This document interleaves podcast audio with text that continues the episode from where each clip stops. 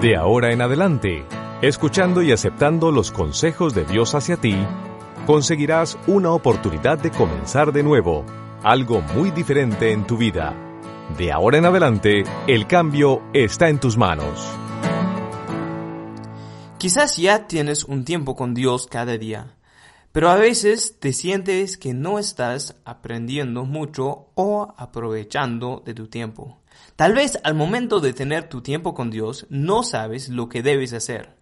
Bueno, no hay reglas para tener un tiempo con Dios, pero sí hay cosas que puedes hacer para aprovechar mejor tu tiempo con Dios. Quiero compartir con ustedes algunos consejos que pueden hacer para aprovechar tu tiempo con Dios.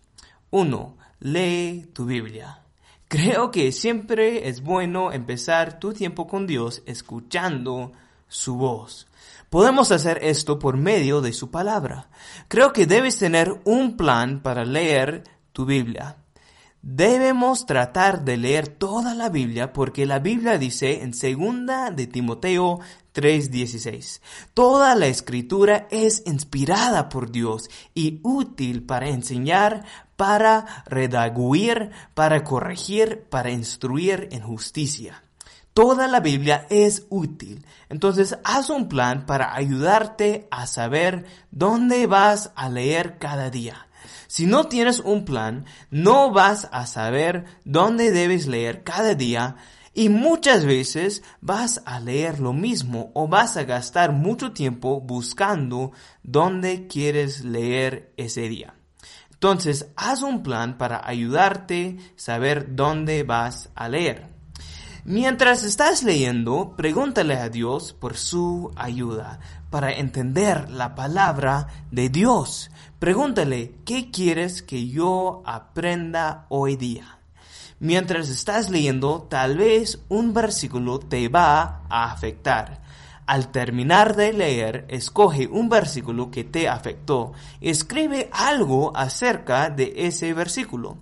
Piensa en cómo vas a aplicar ese versículo en tu vida hoy día y escribe algo para ayudarte a recordar lo que has aprendido ese día. Tenemos que tratar de aplicar y obedecer la Biblia en nuestras vidas. La Biblia no hará nada si no obedecemos sus enseñanzas. También de esa manera vas a recordar más fácilmente algo de lo que has leído hoy. Después de leer la Biblia y escuchar a Dios, debes responder. Debes hablar con Dios por medio de la oración. Quizás no sabes qué decir en tu oración, solamente tienes que hablar con Dios. Habla como si fuera tu Padre. Puedes decirle qué está pasando en tu vida y los problemas que tienes. Puedes pedir su ayuda. Puedes decirle gracias por lo que ha hecho en tu vida. Un modelo bueno que podemos seguir es comenzando dando gracias a Dios por sus bendiciones. A la mitad de la oración, ore por otros y sus necesidades.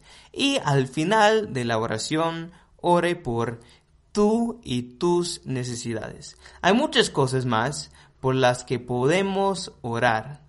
Esos solo son unos ejemplos.